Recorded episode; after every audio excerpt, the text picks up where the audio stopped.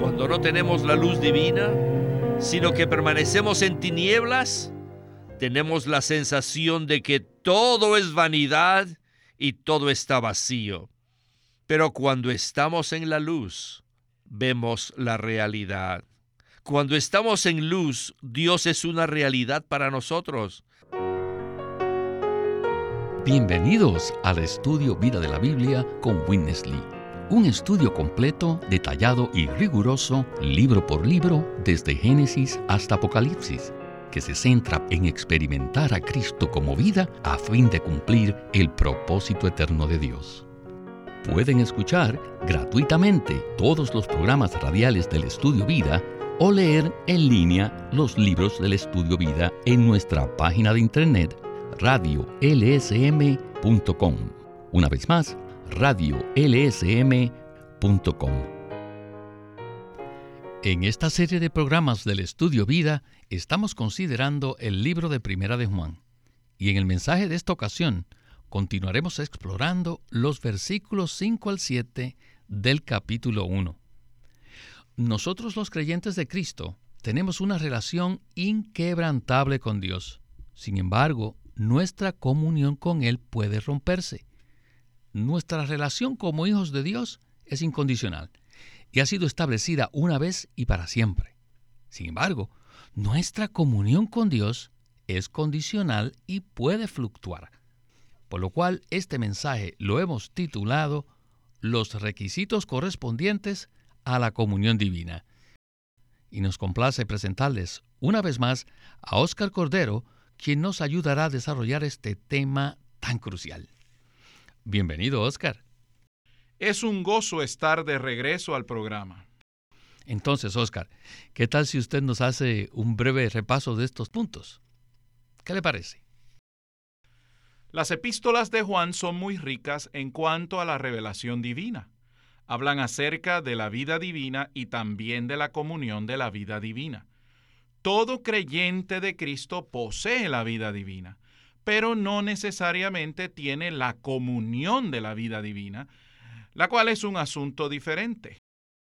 Hemos visto que existen muchas cosas que pueden hacer que nuestra comunión con Dios se interrumpa, tales como los pecados que no hemos confesado o que llevemos un estilo de vida que no sea conforme a la palabra de Dios o al Espíritu. Por eso el apóstol Juan introduce los requisitos que nos capacitan para mantener nuestra comunión con el Dios triuno. Gracias, Oscar. Esperamos que todos los que escuchan este mensaje puedan permanecer hasta el final del mismo, ya que este es un mensaje muy práctico para nuestra vida cristiana. Bueno, iniciemos pues el primer segmento con Winnesley. Adelante. First el primer aspecto para que nosotros podamos tener una condición apropiada a fin de quedarnos en la comunión es permanecer en Dios. Permanecer en Dios. No se olviden que en esta epístola hay siete grandes misterios que son la vida divina, la comunión divina, la unción divina y permanecer en Dios. Permanecer en Dios. Después tenemos el nacimiento divino, la simiente divina y finalmente el agua, la sangre y el espíritu. Estos son los siete misterios que se encuentran en la epístola de Juan. Y ahora regresemos a permanecer en Dios. Permanecer es una gran revelación de Juan. Aún en su Evangelio, en el Evangelio de Juan, en el capítulo 15, el Señor Jesús dijo, permaneced en mí y yo en vosotros. Esta revelación acerca de permanecer en el Señor es un asunto muy importante. No crean que esto es algo pequeño o insignificante. Por el contrario, es sumamente grande y crucial porque todos nosotros tenemos que permanecer en Dios. Hace muchos años yo pensaba que permanecer significaba simplemente quedarse o continuar en cierto lugar. pero en un estudio posterior de las verdades, encontré que la palabra en el griego original significa morar. Por tanto, aquí permanecer en Dios significa morar en Dios, lo cual quiere decir que no solo nos quedamos o continuamos en el Señor, sino que moramos en Él. Es decir, que debemos vivir, actuar, movernos, tener todo nuestro ser en Dios. Este pensamiento también concuerda con la palabra andar del versículo 7 donde se nos exhorta a andar en luz. La palabra griega traducida andar significa movernos, actuar y tener nuestro ser en él. No significa solamente que debamos quedarnos en Dios, sino que debemos morar en Él. Este es el verdadero significado de permanecer en Dios. Todos necesitamos darnos cuenta que actualmente Dios es nuestra morada, es nuestro hogar. Todos debemos decir, Dios es mi hogar, es mi hogar portátil, es un hogar viajero. Donde quiera que yo vaya, mi hogar va conmigo. Dios es nuestra morada y nosotros debemos morar en Dios. Dios es nuestra morada y nosotros debemos morar en Dios. Estamos hablando del primero de los tres puntos que mencionaremos hoy, que se relaciona con permanecer en Dios. Entonces, Oscar, ¿qué tal si usted nos desarrolla un poco más este primer punto? Permanecer en Dios es uno de los siete misterios divinos que se mencionan en Primera de Juan. Él habla incluso en su Evangelio acerca de esto en el capítulo 15 y durante muchos siglos los creyentes han estado intentando entrar en esta práctica. Tuve la oportunidad de leer la obra maestra de Andrew Murray, que se llama El Espíritu de Cristo, y también otras obras tales como Permanecer en Cristo.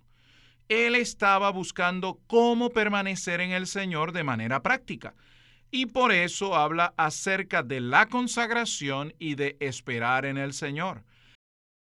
Sin embargo, él no pudo ver las cosas tan claramente como lo hizo Witness Lee. Este es un asunto muy práctico que involucra al Espíritu mezclado, es decir, el Espíritu Santo mezclado con nuestro espíritu humano. La palabra griega que se traduce permanecer también significa casa o morada. Por lo tanto, permanecer no significa que cuando fuimos salvos, fuimos puestos en Dios y que debemos permanecer allí sin hacer nada. No, la palabra en el griego original que se traduce permanecer es muy dinámica y significa que nosotros debemos vivir, actuar, movernos y tener todo nuestro ser en Dios. En otras palabras, Dios y nosotros vivimos juntos en una morada mutua. Si no permanecemos en el Señor, nos será imposible mantener una comunión de manera clara y por tanto se interrumpirá. Nos daremos cuenta de que a pesar de que Dios es luz, nosotros permanecemos en tinieblas. Por consiguiente, es muy importante que nosotros los creyentes permanezcamos en Dios, quien es luz. Así es, Oscar. Bien, antes de avanzar a la segunda porción del mensaje, quisiera leer los versículos 5 al 7 del capítulo 1 de Primera de Juan.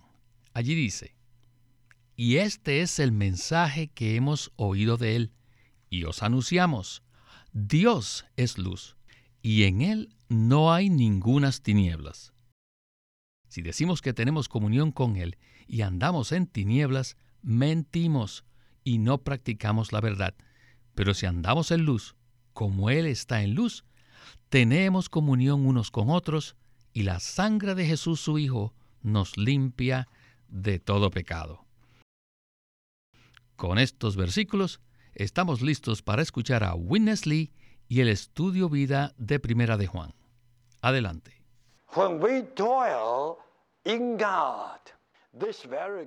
Cuando nosotros permanecemos en Dios, este Dios mismo es la luz resplandeciente y somos iluminados.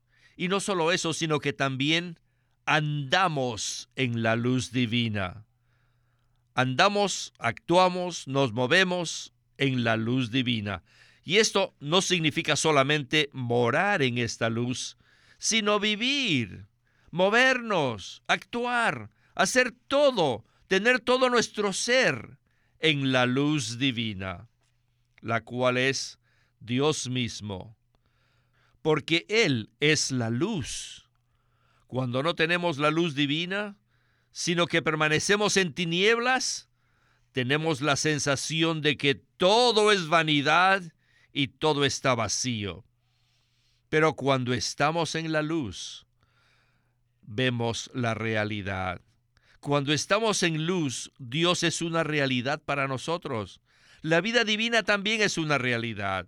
La santidad también es una realidad. Cuando vemos el amor, vemos la gracia, y todo es una realidad para nosotros.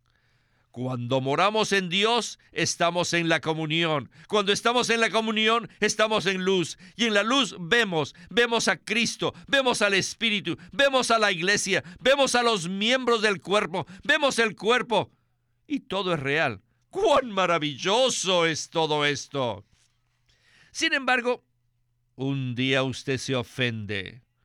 Y ni siquiera es algo tremendo, ni siquiera es algo grande. Una pequeña cosa lo ofende y apenas se ofende, inmediatamente la luz se va y llegan las tinieblas. Y una vez que estamos en tinieblas, sentimos que todo se hace vanidad, todo es vano, todo es vacío. Y después de cierto tiempo, el Señor, quien siempre es misericordioso, hace que nos arrepintamos, y esto no tiene motivo, sin motivo, sin razón, nos arrepentimos y decimos, Oh Señor, perdóname. Apenas pronunciamos esa palabra. Señor, perdóname. La luz vuelve a brillar. Oh, perdóname, Señor. Límpiame con tu sangre, Señor Jesús, tu sangre preciosa. Y la luz se prende de nuevo. Entonces somos limpiados con la preciosa sangre de Cristo y las cosas vuelven a ser reales de nuevo. ¿No es esto maravilloso? ¿No es esta su experiencia? Oscar, sin lugar a dudas, puedo decir que esta es una experiencia maravillosa. Creo que muchos de nosotros hemos experimentado lo mismo y aprecio mucho este ministerio que nos conduce a experimentar a Cristo de una manera real y que nos muestra que cuando permanecemos en luz podemos disfrutar a Cristo. De esta manera, todas las cosas son reales a nosotros. Cristo es real la iglesia es real, el Espíritu es real, la gracia es real, todo es real para nosotros. Alabado sea el nombre del Señor. Sin embargo, de pronto surge una pequeña ofensa y a partir de allí sentimos que todo es vano y vacío. Sin duda, esta es una palabra muy real y práctica. ¿Qué nos puede usted comentar en cuanto a esto? En realidad, esto corresponde a nuestra experiencia sabemos que Dios es luz, lo cual es la naturaleza de la expresión de Dios. Cuando en nuestra experiencia Dios resplandece, eso nos introduce en la realidad. Por lo tanto, solo podemos experimentar toda la realidad acerca de la palabra de Dios y de la vida cristiana cuando andamos en luz. Si andamos en tinieblas, aunque todas las cosas de Dios son reales, no las podremos experimentar. Cualquier ofensa o pecado inmediatamente nos desconecta de la luz y quedamos en tinieblas. Como el apóstol Juan dice, necesitamos andar en luz, lo cual significa que debemos vivir, movernos, actuar, hacer todas las cosas y tener todo nuestro ser en la luz divina. Nuestra necesidad consiste en que aprendamos a andar y a hacer todas las cosas en la luz. Tan pronto sintamos que hay tinieblas o aislamiento entre nosotros y el Señor Jesús, debemos ir delante de Él para confesar nuestros pecados y así restaurar nuestra comunión de la vida divina. Así que cuando una persona pierde la comunión de la vida divina, todo lo que necesita hacer es decirle al Señor, perdóname. Inmediatamente la luz regresará. Es sorprendente la manera tan sencilla como la comunión de la vida divina puede ser restaurada. Sin embargo, no es algo tan simple. Nosotros no siempre tenemos la disposición para confesar nuestros pecados. La mayoría de las veces nos involucramos en argumentos para tratar de demostrar que estamos en lo correcto y que las demás personas están equivocadas. Siempre estamos tratando de resolver las situaciones basados en el árbol del conocimiento del bien y del mal. Sin embargo, cuando confesamos nuestros pecados, somos traídos de regreso al árbol de la vida. El Señor espera e incluso ora por nosotros para que podamos tener un corazón genuino de arrepentimiento. Esto no es algo insignificante. Muchas gracias, Oscar. Estoy de acuerdo con usted. Nuestra necesidad consiste en que aprendamos a andar y hacer todas las cosas en la luz, a fin de que mantengamos nuestra comunión con Dios en la vida divina. Bien, necesitamos proseguir ahora a la última sección del mensaje. Escuchemos a Witness Lee y la conclusión de este estudio vida de Primera de Juan. Así que aquí les he mencionado dos puntos que son permanecer en Dios como luz y andar en la luz divina, lo cual está versus las tinieblas satánicas. Si estamos correctos o equivocados, eso no significa nada. Solo necesitamos confirmar si estamos en la luz o estamos en las tinieblas. Si estamos en tinieblas, eso indica que estamos fuera de la comunión divina hemos sido apartados de la comunión divina. La luz es la expresión misma de Dios, ¿verdad? Y las tinieblas son todo lo contrario.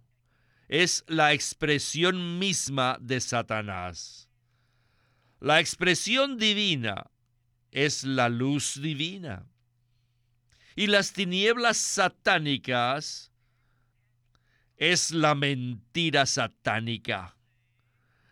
Si decimos, no me importa la verdad, no me importa la iglesia, Cristo no está aquí, Cristo no está en mí, estamos diciendo mentiras. Y estas mentiras son la expresión misma de las tinieblas satánicas. Por tanto, para que nuestra comunión pueda ser restaurada, debemos condenar las tinieblas. Si hacemos esto, regresará la luz y podremos mantener una comunión apropiada en la luz divina. Ahora, no solo debemos permanecer en Dios y solo debemos andar en la luz divina, sino que también debemos practicar la verdad divina. Cuando permanecemos en Dios como luz y cuando andamos en esta luz, espontáneamente practicaremos la verdad habitualmente. Cuando estamos en la luz, vemos la verdad y practicamos la verdad de manera habitual, de manera espontánea, automática, constante y continua, sin perder ninguna de las realidades. En esto consiste mantenernos en la comunión divina. Pues bien, Oscar, Quisiera que desarrollemos un poco más este asunto de las tinieblas, porque la mayoría de los creyentes han experimentado este asunto, aunque no deseen hacerlo. No obstante, cuando están en tinieblas, por alguna razón no quieren salir de allí, quizás por orgullo o algo parecido. ¿Qué nos puede comentar en cuanto a esto? Cuando nosotros recibimos al Señor Jesús y confesamos nuestros pecados, llegamos a ser creyentes. No obstante, no es fácil para nosotros volver a confesar. Pensamos que puesto que ya recibimos al Señor y la vida divina, ahora estamos en la comunión divina. Sin embargo, esa comunión se puede romper por causa de una ofensa o un pecado, lo cual hace que caigamos en tinieblas. En estas condiciones, es muy fácil criticar a otros creyentes, porque tenemos el concepto de que somos mejores que ellos. Esto demuestra claramente que estamos en tinieblas. Aunque creemos que estamos en lo correcto, en realidad estamos en tinieblas. Sentimos que no tenemos nada que confesar porque estamos en lo correcto y que las demás personas están equivocadas. Sin embargo, en realidad hemos perdido la luz y la comunión divina que fluye en nosotros. En ese estado de tinieblas, sentimos que las cosas de Dios no son reales sino que son vanidad para nosotros y todo es vacío, debido a que no estamos andando en la verdad divina. Por lo tanto, necesitamos confesar nuestros pecados a fin de restaurar nuestra comunión con Dios. En cuanto a todo esto, tenemos que ver que la luz divina debería gobernar nuestra vida cristiana. No deberíamos permanecer en la esfera de lo correcto y lo incorrecto, nuestra verdadera preocupación debe ser si estamos en la luz o no. Este es un asunto crucial. De nada sirve que tratemos de solucionar las cosas en el árbol del conocimiento del bien y del mal, tratando de definir si tenemos o no la razón. Cada vez que hacemos eso, tenemos un sentir en lo profundo de nuestro espíritu y nuestro corazón de que estamos en tinieblas. Así es, Oscar. Y recuerdo que el hermano Lee hacía la siguiente ilustración con respecto a este punto. Las tinieblas pueden ser comparadas con la señal de alto que está en la esquina de una calle. Las tinieblas son una señal que nos dice que de alguna manera estamos mal. Incluso si no sabemos en qué estamos mal, debemos detenernos y confesar al Señor la verdadera condición en la que nos encontramos. Esa es la manera cómo debemos reaccionar ante las tinieblas. Las tinieblas son una señal de alto que debe hacer que nos detengamos y confesemos nuestros pecados. Entonces, en ese momento podemos orar así. Señor Jesús, perdóname, resplandece tu luz en mí y llévate todas mis tinieblas. No quiero simplemente estar correcto y permanecer en tinieblas. Señor Jesús, solo te quiero a ti. Así es, Víctor, y tengo que decir amén a esta preciosa oración. Esta es una palabra muy práctica que nosotros debemos experimentar. Por el lado positivo, como Dios es luz, nosotros debemos andar en la luz, es decir, debemos vivir y hacer todas las cosas en la luz. Sin embargo, siempre sucederán cosas que probarán si estamos en la luz o en las tinieblas. No se trata de que permanezcamos en la esfera de lo correcto o lo incorrecto, de lo bueno o de lo malo. No. Debemos concentrarnos en determinar si estamos andando en la luz o si estamos andando en las tinieblas satánicas. Muchas veces sentimos que no hemos hecho nada pecaminoso, pero a pesar de ello, Estamos aislados de la comunión divina y experimentamos las tinieblas. Entonces inmediatamente debemos confesar, Señor Jesús, ¿por qué estoy en tinieblas? Debo estar equivocado en algo. Señor, aunque no me doy cuenta en que estoy equivocado, sé que estoy equivocado porque estoy en tinieblas. Señor Jesús, te pido que me perdones y me limpies. Si hacemos esto, la luz vendrá a nosotros y resplandecerá otra vez. Así es, Oscar. Damos gracias al Señor por este mensaje tan práctico y esperamos que sea de mucha ayuda para todos aquellos que lo escuchen. Oramos para que el Señor llegue a ser la realidad en todos nosotros y podamos experimentar la comunión divina de manera habitual, a fin de que espontáneamente practiquemos la verdad. Gloria al Señor por este estudio vida tan lleno de luz. Y a usted, Oscar, muchas gracias por sus comentarios y esperamos que regrese pronto al programa. Gracias por el privilegio de participar en el estudio vida de Primera de Juan. Este es Víctor Molina haciendo la voz de Chris Wilde. Oscar Cordero, la de Bill Lawson y Walter Ortiz, la de Winnesley.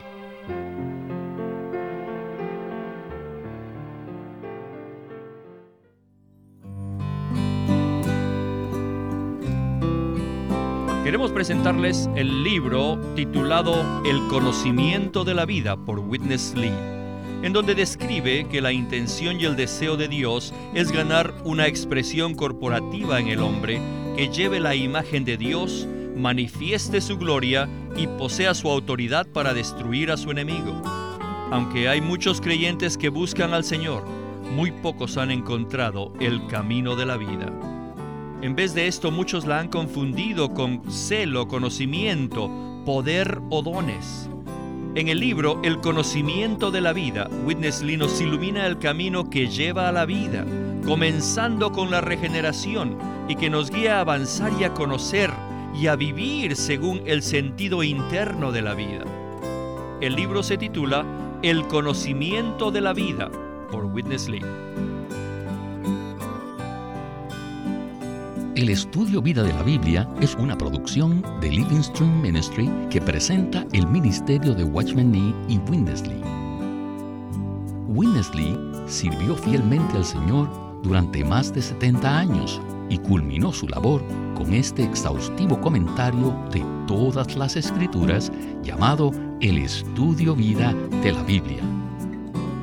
Queremos animarlos a que visiten nuestra página de internet libroslsm.com. Allí encontrarán los libros impresos del Ministerio de Watchman Nee y Witness Lee, la Santa Biblia versión recobro con sus notas explicativas y también encontrarán folletos, himnos, varias publicaciones periódicas y libros en formato electrónico. Por favor, visiten nuestra página de internet libroslsm.com. Una vez más, libroslsm.com. O llámenos a nuestro teléfono gratuito 1-800-810-1149. 1-800-810-1149. Además, si desean, pueden comunicarse con nosotros enviándonos un correo electrónico a estudiovida lsm.org. Una vez más, estudiovida.lsm.org.